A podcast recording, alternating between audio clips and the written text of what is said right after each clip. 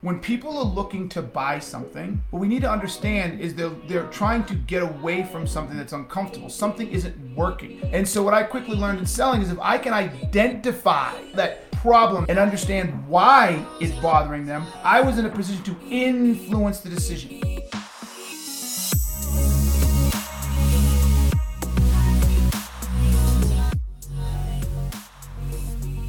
Welcome to a new episode of Deal, your podcast for B2B sales. Thanks for listening in last week into the episode about sales pipeline generation. If you haven't done so, go back and re-listen this episode. It's especially important now for the last 3 quarters of the year. And thanks for coming back again this week to listen, learn and grow. And guys, today's episode is a truly special one as we have a really special guest on the show. I've been waiting for this for months. We have been in touch over LinkedIn since November last year, and now it's happening. But let me start by asking you a few questions. Do you have the feeling that you are losing sales that you shouldn't? Are your customers ghosting you or going dark on you? And do you struggle to uncover the real problem of your customers? Then this episode is really for you. Today's guest is the author of the best selling sales book Gap Selling, as well as the CEO of A Sales Guy Consulting and Training. He has written for Forbes, Harvard Business Review, and highlighted in Inc. magazine, Entrepreneur magazine, and Fast Company. Forbes named him one of the top 50 social sellers in the world and cites him as one of the foremost experts in the sales world. And now, take out a pen and paper because I guarantee you will have tons of notes to write down and enjoy the interview with Keenan. Keenan, so I've done some research, of course, before the conversation as well. And on your website, and also in your book, especially at the beginning, you write from your young upbringing, you've been passionate about fixing problems. And one of your first jobs was actually selling IT consulting services without knowing anything about technology and IT. And still, you were breaking all sales records within this company. So, how has your mindset of fixing problems helped you really succeeding, especially in that position, and outperforming all the other people that were maybe proficient in IT and technology?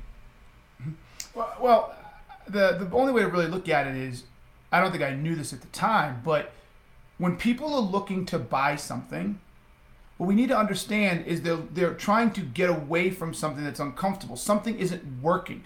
Like their current, what I like to say is their current situation is untenable. It's um, for, for, I guess uh, uh, they can't live with it. Untenable is a big English word. Half Americans don't understand it. But so it, it becomes it, it's just difficult. They don't like where they are right? And it doesn't matter if it's a company looking at an HR system, if it's a company looking at an IT support service um, company, if it's a an individual looking for a pack of gum.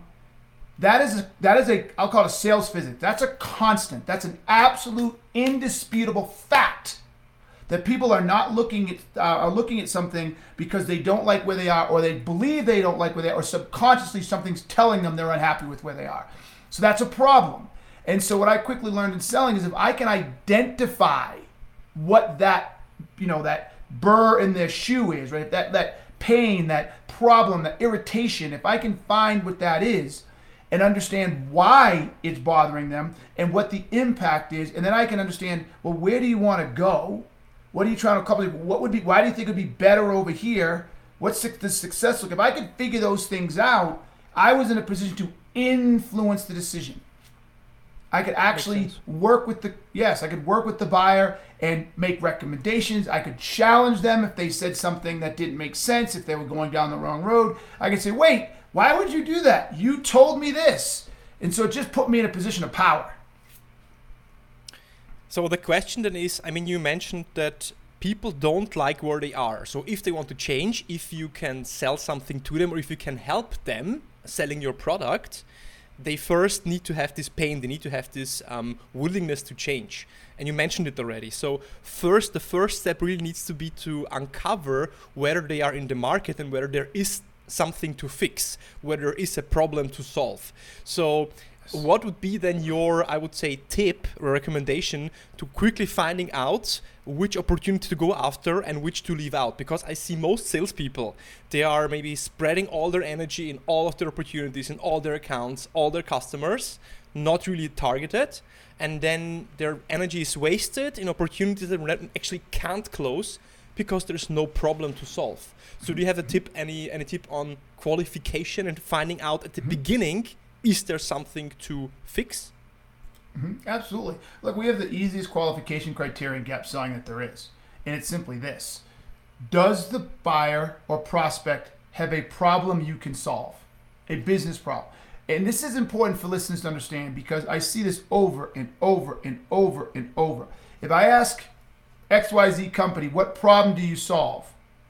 99% of the time, their answer is we allow companies to do X. We accelerate X, Y, Z process. We give them. They talk about a future state solution or uh, like or something they can provide. They don't ever actually talk about a problem. I say stop. That's not a problem. So first, companies have to understand what problem is somebody struggling with in the moment that they would need you. And that's the first step. People don't understand that. But once you know what that is, then you ask the question Does this prospect have a problem I can solve? If yes, great. Next, do they admit they have the problem?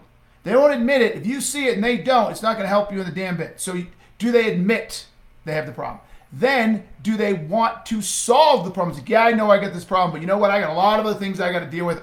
So, no, if they got to want to solve the problem, and then finally, they have to go on the journey with you to fix the problem. And the only the, that's the easy one. People think that's the hardest. That's the easiest. Once you found the problem, they admit they have the problem, and uh, they want to solve the problem. It's simply okay. So what do you say next week we walk through a discovery, or what do you say next week we do a demo, whatever where you are. And if they're willing to keep going and having conversations, they're on the journey.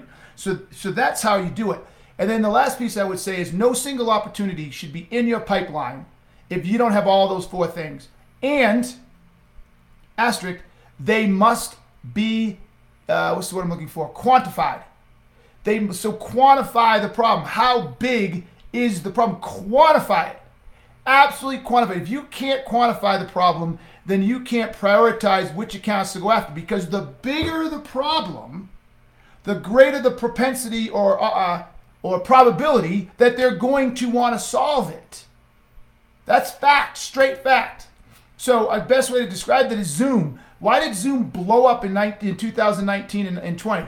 Because everybody had this massive problem. They couldn't do business face to face. So everybody did everything they could as fast as they could to solve the problem, which is technically a technical problem, but they couldn't do business face to face, which means they were going to lose business, lose clients, um, not make revenue, and so they knew all that. So everybody ran out and bought Zoom. So the bigger the problem, the more money they spend, the faster they'll spend it. The smaller the problem, then the less likely they are to buy, and the longer they could take to buy because they can live with the problem. This is what I know it's a long answer, but but this is what people miss, my man.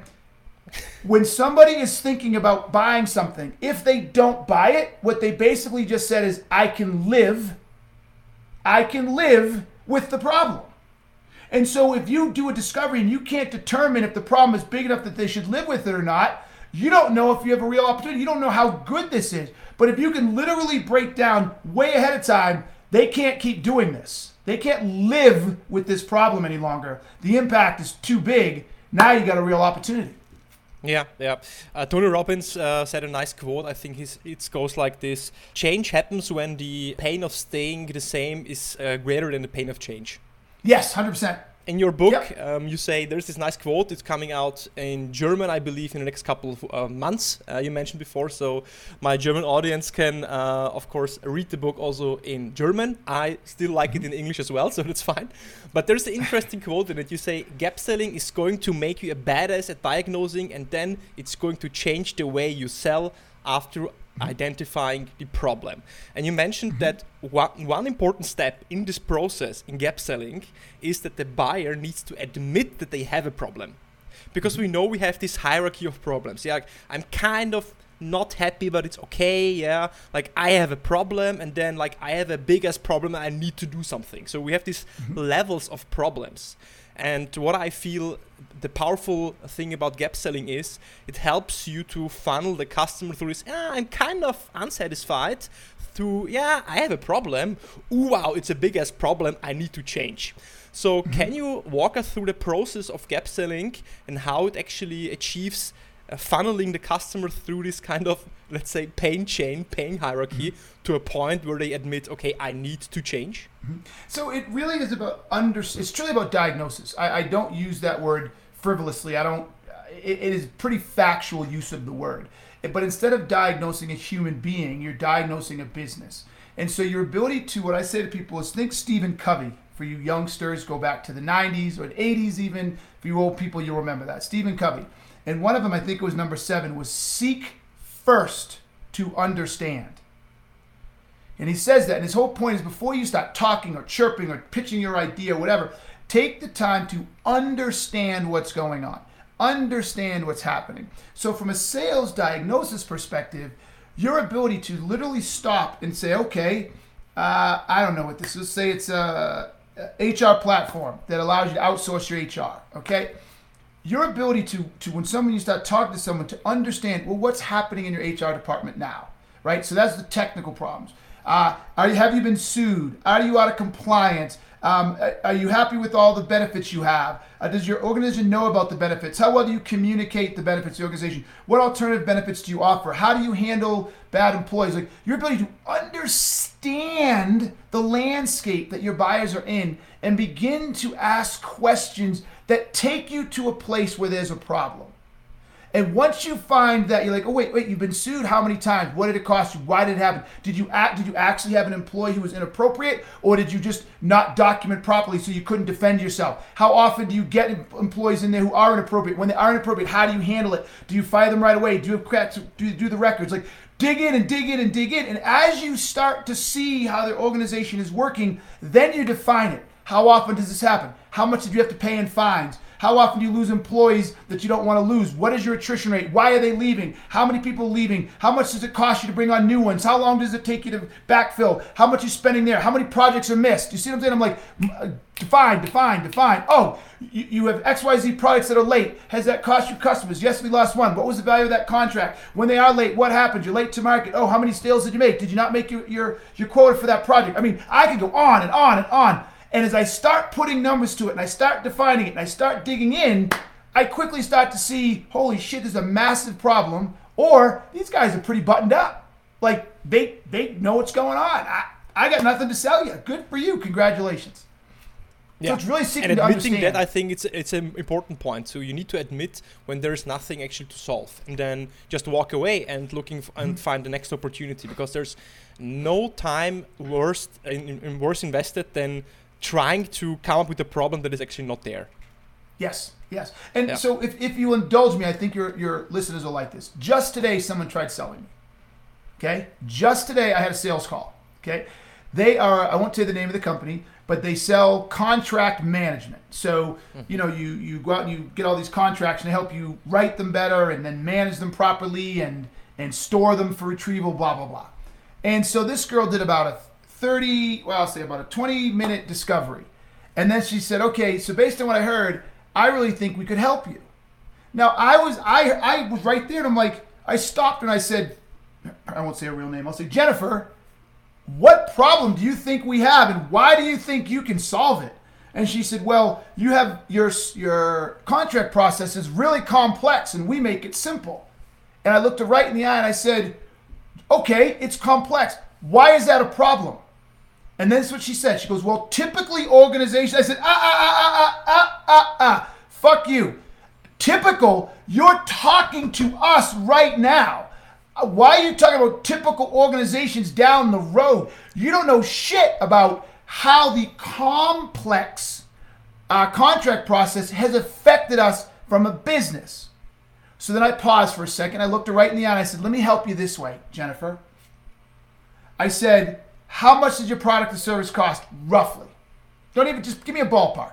She said five to 10 grand a year. I said, okay. So now I want you to defend why I, what problem have you found that you believe we should pay five to ten thousand dollars to solve? Defend it. Tell me why. Why? Why should we spend that? Well, it's complex. I said, why is that worth five thousand dollars to fix? And she couldn't answer the question. So, all of you listening, I'm telling you this because this is what you do. You get happy years. You hear somebody has a broken process or a broken tool or something's not going well, and you're like, oh, we can fix that, we can fix that, and you try to sell them. But you don't actually take the time to understand the whole piece of it, the entire piece. Because we have a complicated system, how is that affecting business? Where is it complicated? What parts of the business is it affecting? Now think about contracts. If in our case, it had to do with closed business. She knew that. She was unable to find out if it's ever affected closing a deal or making a deal take too long to close or causing us to give money back. Like she didn't find any of the business problems that would justify five or ten thousand dollars. And that's what salespeople do wrong. So why did you speak with her in the first place? Why because did you invest ha- 20 minutes? Yes, because we have some some contract issues that we were hoping they okay. could solve. Yeah, absolutely. That that's the part salespeople miss. Like she didn't even start with why are you talking to us in the first place? She could have got us to spill our beans right away, but she didn't. Mm. Right? Mm. That's what salespeople mm. miss. If anybody is talking to you, there is some flame inside of a problem. Could be a small one in their eyes, and you got to make it bigger, or it could be a huge one. But you had better find that flame before you start talking about how you can fix anything. And here's the last way I'd like to describe it. Uh, you know that if you have a grease fire, you cannot put out a fire with with water, right? Did you know that? Yeah. Yes. It's a it's so expanse. Yeah. Yes. So look at selling like fire. If you learn someone is a fire, oh, we can solve that, and you haven't determined it's a grease fire, and you're gonna sell them a bucket of water, you just made it fucking worse, asshole because you didn't take the time to understand. Is it a fire in the woods? Is it a fire in a fire pit? Is it been a dry season, a wet season? Is it in your house? Is it on the stove? Is it in a closet? Is it in the wall? Like all of that information dictates how you respond. One is get the fuck out and call the police department. Don't even try. Right. Another one is use a fire extinguisher. You don't have a fire extinguisher, put a cap on it. If you don't even do those, get the fuck out of the house. Right. One is put water on it. Another one, like one of those put fire extinguisher what you tell them you can do and the impact of the action has everything to do with all of your ability to assess what's going on. And salespeople continually misdiagnose or don't even attempt to properly assess and they want to start talking about how they can fix it. And you want to be the guy that's going to tell them how you can throw water on the fire and make it go away, blah, blah, blah and you never learned it was a grease fire. Yeah. I think it's the, the issue is that salespeople are, first of all, under pressure, so they try to uh, use every tool for every problem. And I think it starts always with yourself. You first of all need to know which problem you can solve. So before you solve a problem, you need to know I have a screwdriver. Okay, so I, I can solve this and this problem with my tool. And then I need to look for this specific problem I can solve with my screwdriver. Yeah. and, and then I can ask also uh, questions around this screwdriver problem. And I think that uh, we try to solve everything just with the wrong tool because we are mm-hmm. under sales pressure, we need to deliver results, we need to hit our quotas, and that's where, where it goes all wrong. You mentioned one important thing. You mentioned gap selling is about diagnosing, understanding, listening, and I like to see gap selling as described as a magnifying glass. So you take a magnifying glass and you put it on a problem of the customer and make the problem bigger, increase the kind of scope of the problem by asking questions. Now, if you ask a lot of questions, and especially to determine the current state in a gap selling, you need to ask a lot of questions. It can feel somehow like an interrogation to the customer. So, uh, would you have some tips how to ask questions, especially in a gap selling context? So it doesn't feel like an interrogation and it's a natural conversation where you have the chance to really ask this amount of questions that are necessary to do this proper diagnosis. That is a fantastic question. And what I tell people all the time, because I get this a lot oh, aren't you interrogating them? And the answer is no, if you're listening. If you're not listening and you're going through a checklist of questions that don't necessarily connect to their answer or don't or seem all over the place, the buyer gets frustrated. So what I tell people is if a buyer is getting frustrated with your questions, it means you're asking the wrong questions. But if you're asking really good questions, the buyer is running along with you because they're like, "Oh, I get what he, she, or she, he or she's doing. I get where they're trying to go." And th- this is what I've learned. It's anecdotal. I've never actually measured it, but I believe it, so I run with it. If I can get a buyer or a prospect to say three times, oh, that's a good question, I get the sale. Because I know that I'm listening and I understand their space and I'm asking questions and they say something and I pick up on what they just said and I go from there and then I go from there. And then if I have to change direction, I say, hey, wait, do you mind if I change direction here? I was thinking of something and I change direction. But the whole time, uh, my man, is I'm in their world. And so when I'm asking questions, they're in their world and they love it. Like they literally love it. I've had people go for an hour and a half discovery and they're like, man, this was amazing. If my team could do what you did to me, we'd sell everything, blah, blah, blah. They're thrilled. But it's just understanding that you're listening to what they say, you're thinking about their environment, and your questions are relevant to discovering a problem, not try to sell something. Yeah, because a good question I feel a good question is like a business coaching because you bring yes. a new perspective. By asking questions, you are a good question is not just retrieving information, but a good question is bringing a new perspective, which sparks maybe a new thought, a new idea that the customer didn't have.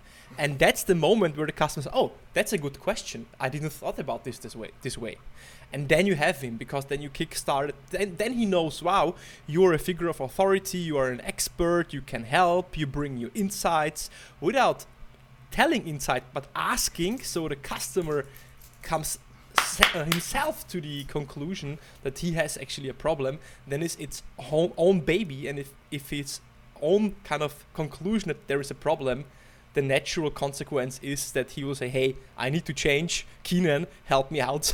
I need the gap selling course." yes, dude, you absolutely get it. You 100% get it. What you describe is the building of credibility. When you ask really good questions and you're connected to the buyer and you're listening to them and you're trying to process, understand, and diagnose, they'll they give you you earn their credibility. They're like, wow, this person understands. Wow, that question shows an understanding and knowledge of where I am. Here's a good way to describe this.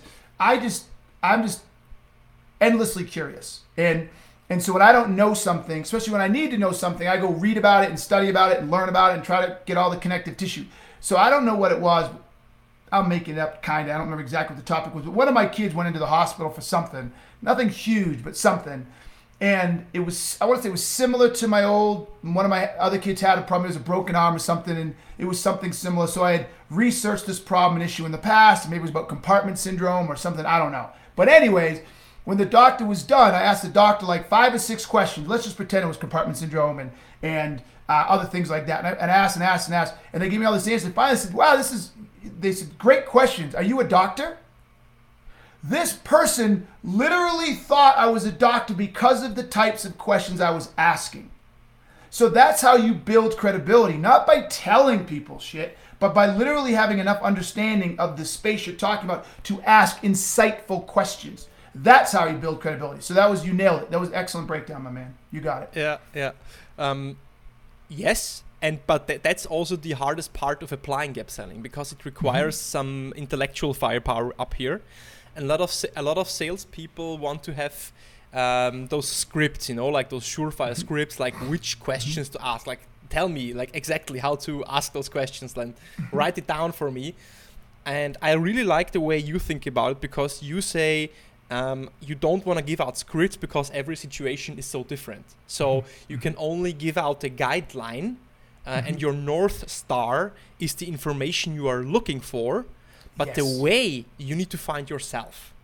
Mm-hmm. Um, can you still give out some, you know, some some tip of how to measure if you are on track uh, to your north star, if you are on track of finding the right mm-hmm. information, if you're on track asking the right questions, mm-hmm. if there is no sc- uh, correct script to ask?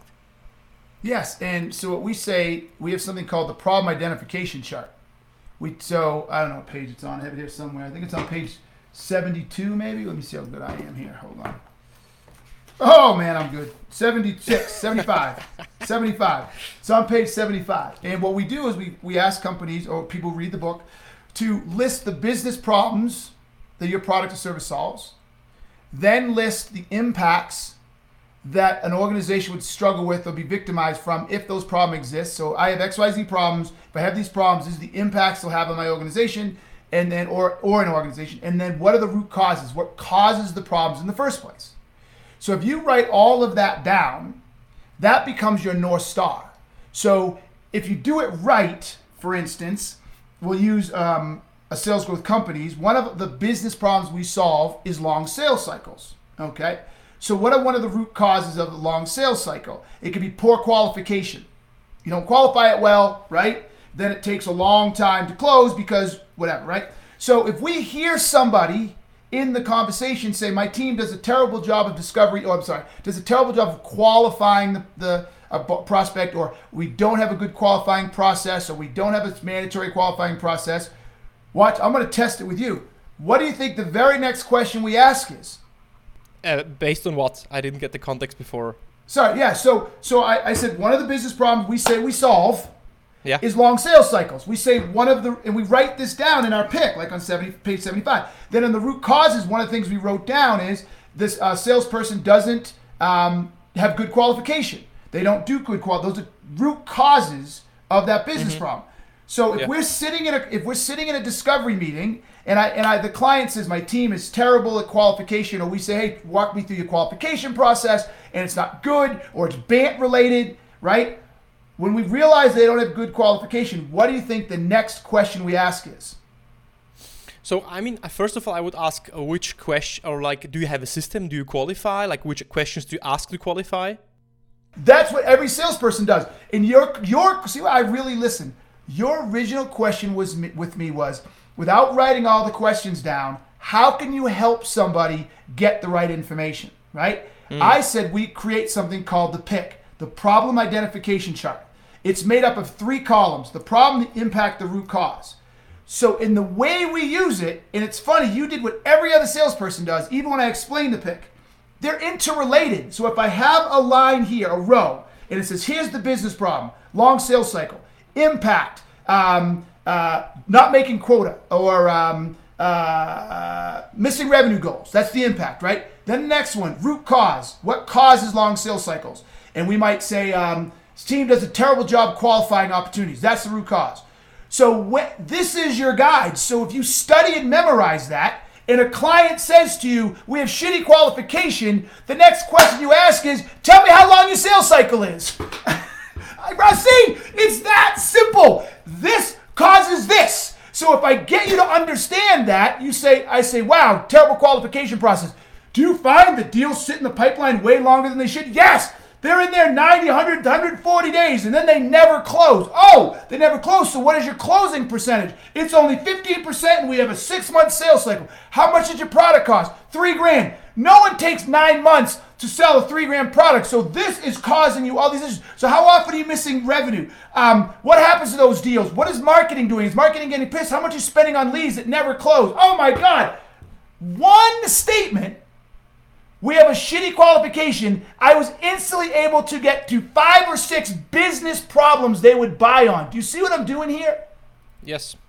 That's what the that's what the pick is the, designed the question, to do. Just the question: How long is your sales cycle? Um, makes sense, but the the information as such is only interesting if you can compare it to some ideal situation. So if I ask you how long is your sales cycle and say it's six months, then I only know if it's good or bad if I have something to compare it with. You know what I mean? So in Yes, unless you know it's too long for you. So what I can say is, wait a minute, six months. Remember what I did? The how much does the average product cost? Right? And he's this is where you get to challenge people. He said our product costs three thousand dollars. I already know, and anybody who's in sale yeah. knows that if it's a three thousand dollar product, it should not take six months to close. It's not a mm. huge expenditure right? Now, if he's selling to a, a, the average Joe B2C, that could make a little more sense. But that's so, no one said no one has B2C with sales reps for three thousand dollar deals. Like that's very rare. So that's how close like it. in four weeks or something even. So not in six yeah. months then. Yeah. Yes, exactly. Yeah. So there's there's your benchmark, and you can also say even if it's not a benchmark, they can say it's taking too long because it's hurting us. It's hurting us. Yeah. We need to get it down. Even if this is no benchmark, this is too long. We need to get this down. We need to do it in yeah. four months, three months, two months. So yeah, that's exactly how you do it. You also have a course. So as I understood, um, you like you are a consultant, you are a speaker, you train companies, you train salespeople, and the course and the seminar is probably called something like gap selling as well, right? So it's a gap selling course. It's called Gap Selling Online question, Training. Gap Selling Online Training. The the thing is this: what I see with salespeople is that they talk a lot because they lack confidence because asking questions requires to have a strong confidence in yourself and in, of, of, in your questions as well. And some of them, some of salespeople don't even understand that asking questions is more powerful than speaking. Somehow we think, somehow we are primed that uh, we can convince people by pushing uh, more information on them, but it's not the case. So I just wondering in gap selling, in the gap selling online course or in the gap selling courses you provide with companies, do you have some kind of uh, you know module where you do a mindset training of first of all you know helping salespeople understand that speaking less and asking more questions is so important and doing like first of all this mindset training before you actually give them the tool of gap selling uh, close. So in the training, the live and virtual training, so whether we do in person or virtually live, we have a case study that's halfway through, directly halfway through the training, where we build a fake company that looks exactly like someone they would sell to, and we do a role play on what they learned in the first half of the training. Then we break, we teach them some more how to diagnose, some more how to actually execute the diagnosis, not exactly what to look for, and then we do it again and then we go through their their uh, existing opportunities and highlight how much information they don't already have and ask them what they should go find. So absolutely we have a, a process that shows them one uh, how to do it but then secondly we keep reinforcing that it's not about the questions or it's not about telling it's about what are you missing? What data are you missing and how does this data impact your ability to close the deal? Cool. So I have one final question to you, a very tactical one, but I think that if the listeners are listening to this very end of the podcast, they will get a lot out of this because I'm fascinated by the amount of closed questions salespeople are asking to find out information. Mm-hmm. so uh, let's say they want to find out a problem of their customer. I see a lot of salespeople asking a question like, um, "Are you happy with XYZ?" Mm-hmm. Which I don't think is a good question to ask. Horrible. So if you are opening the discovery and you want to find a problem and you want to find out if a customer is happy with some specific part of his um, situation, instead of asking, Are you happy with? How would you reframe this to make this like a kick ass, bad ass gap selling question? Okay, so we're gonna have fun with this. I want you to pick any type of business you want. You can be the buyer. Tell me, uh, tell me what I sell, and I will show you exactly how to do it. Uh, it's uh, social media monitoring. Okay, all right, social media monitoring. And so you're looking for social media monitoring. It's what I sell, correct? Yes. Okay, and we're on the phone. So, very first question I would ask is I'd say, hey, take, take, take a minute with me. Can you walk me through what is behind your desire to look at um, alternative social media monitoring and are you doing it yourself today? Yeah, so yeah, uh, so we have uh, three different channels, uh, and at the moment we are monitoring everything manually. So I have a team of yeah two, three uh, interns that are actually manually go through Facebook, Instagram, and Twitter and looking um, uh, about um, for mentions of our company. Yeah, this can be cumbersome. It takes a bit of time, so I'm looking for a way to uh, automate this. Okay, so right now I've heard it's cumbersome. I've heard three people you're looking way to automate, right? So most salespeople would take the bait and start talking about how they can automate or tell me more about that, right? What I would do here is I would say, okay, because now go into script. All right, so I appreciate the sharing. So you're having trouble automating, taking some time. Because it's taking you so much time, and it's not automated. How is that negatively affecting your social media efforts? Yeah, we are informed about mentions sometimes even a couple of days later and you know social media is a fast-paced environment mm-hmm. uh, a tweet from yesterday it's already kind of like uh, last year in in different uh, different industries so we need to have a way of uh, seeing things as they happen in real time and we're missing out on important information that are that are endangering our reputation Okay. So now what I would do here is I want to know what business you're in. So make up any business you want. What business are you in? Cloud uh, cloud uh, services. Cloud services. Bit cl- okay. cloud outsourcing. Okay, excellent. Cloud services. So I would say so. I completely agree with you on this idea of really knowing what's going on with your audience, etc. Understanding. Now watch what I do here. This is good. Understanding you're in cloud services. Could you take a minute to walk me through how your social media marketing and being able to respond immediately to a tweet or a Facebook is impacting the overall cloud your cloud marketing strategy? You know, if someone is posting something negative about us on social media, maybe some outage, for example, we've had with our services, uh, we need to react on this immediately because thousands, if millions of, not, of customers are seeing this. And if we are not seeing this, we are not able to react on that. And it comes across as we don't care or we are just uh, we don't have the guts of answering uh, those tweets or those uh, messages about outages and we need to be there with the customer and if things go wrong we really need to be there and show them that we care and uh, that we are f- working on a problem. Okay, so if I'm hearing you correctly, in addition to your, your internal customer service line and phone call, part of your customer service strategy is monitoring the internet for outages that you may not be aware of. Uh, we are we are aware of those outages but it's important that the customers see that we are aware of them as well Okay, so it's a communication. So this isn't just about social media marketing. This is actually about managing customer existing customer expectation, and this is about an extension to customer support. Am I understanding that correctly? correct it's about customer satisfaction yes. customer happiness Okay. Do you see what I've done here, my man? Like you started on I have automation issues. And I just kept listening and kept digging. Now you could have gone anywhere you went with this, right? But now I've got you talking about customer satisfaction. Then I went into went to questions like how often uh, do you have outages? How often does this happen? Have you lost any customers? Could you d- ahead and do it? Is your NPS score going down? I would have dug into all of that. And then I would have been, I got you. Then I said, okay, let's go back and talk about that automation piece. See what I did? there? Yeah brilliant. And um, i think that there's a ton of value especially in those last four or five minutes because you showed how gap selling is done on a very simple use case. And uh, i hope that all the listeners i hope that you out there that you've listened to this of course will use this especially like maybe today maybe tomorrow but this week in your sales conversations because this is really powerful. And if you haven't done that grab uh, the book uh, go to Amazon, go to your local bookstore, and uh, buy Gap Selling, maybe in German in some weeks, maybe in English, Yes, like me. soon, soon, German Um, soon.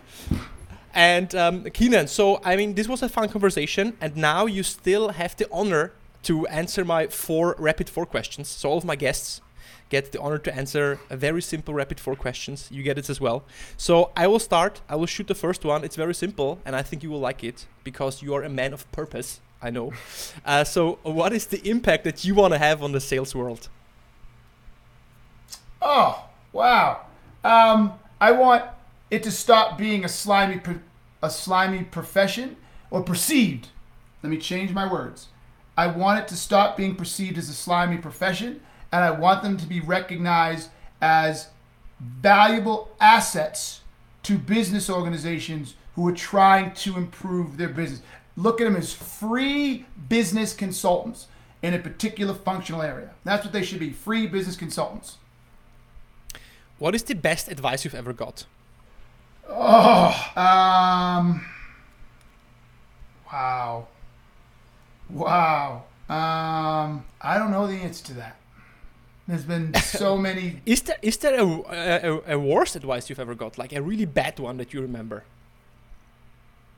Yeah, yeah. This jackass at a company I worked at. I sent him an email. He was my he was my new boss coming in, and so they had, I forget what happened. We got a new management somehow. I can't remember how it went down, and uh, they were looking at all the different positions and who they were going to keep and who they weren't going to keep. And he sent me an email, and I and I uh, how do you say I um I responded with hey brother, like hey guy or pal or John or I said hey brother, and he sat me down and he gave me like this five minute dissertation how that was unprofessional.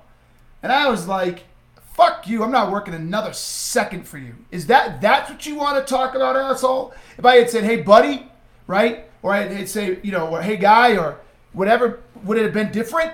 Right? Like no. I was just like, you're an asshole. Like that's what you want to focus on right now. Is that I said, hey brother, like informality. That's who I am. Informal. I like to just get to know people. I like to be. I don't like professionalism. I think.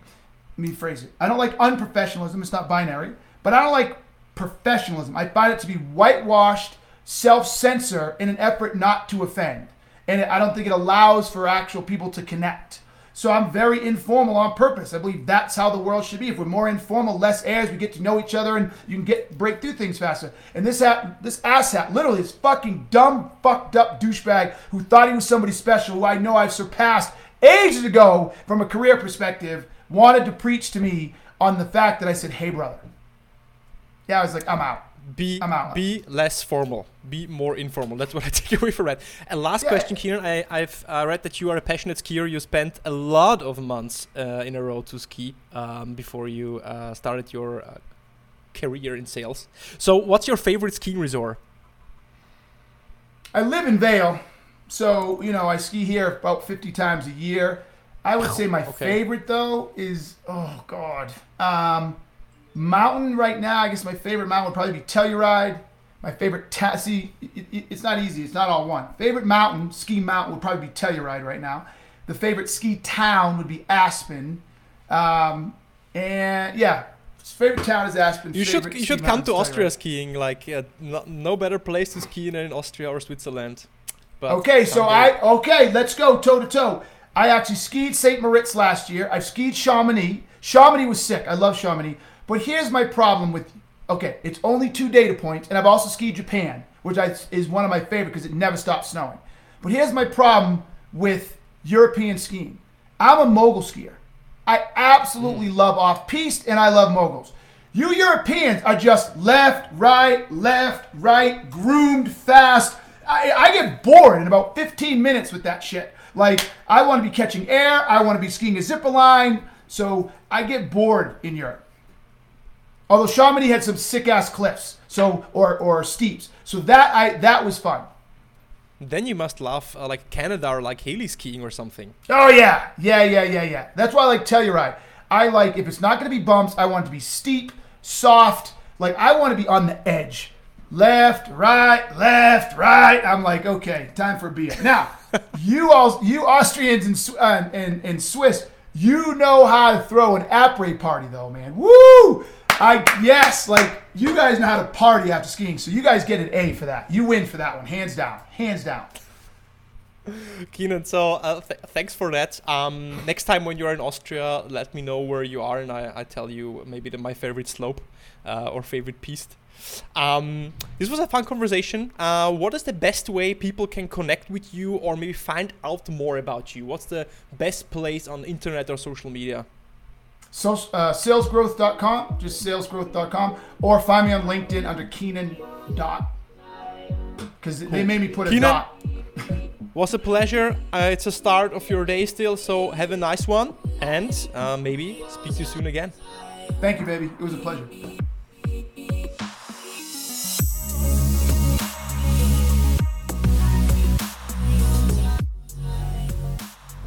So I'm sure you enjoyed the interview, the conversation with Keenan as much as I did. And if you haven't taken notes on the paper, I'm sure you've taken some notes in your mind, in your head. And if I really summarize what gap selling is for me, and if summarize the conversation with Keenan, and there's a lot of things that we could speak, is how to think about problems. It's not just about uncovering the problem, but under, understanding what is the problem, what is the root cause of the problem, and how is this problem impacting the customer's world and business, and then understand where the customer wants to go, and this identifies the gap. Think about the problem as just one piece. And before that problem, you need to understand what is the root cause, what is creating this problem, and after the problem, how is this problem impacting the business? I think this is a very powerful tool that you can use for your own sales, for your own business in your daily conversations with your customers. And of course, if you haven't done so, how you can help me, if you really like what I do, if you like this conversation, if you like this podcast, then subscribe to the Deal Podcast on Apple Podcasts. If you're listening to the podcast on Spotify, subscribe on Spotify. But most important, guys, now really listen. Please, please write me a review. Um, review this podcast either on Spotify or on Apple Podcasts especially on Apple Podcasts, it helps me the most to really spread the word. I hope you enjoyed that. I'm still a real little shaking to be honest, and I'm really looking forward to next week's episode with you. Have a successful week.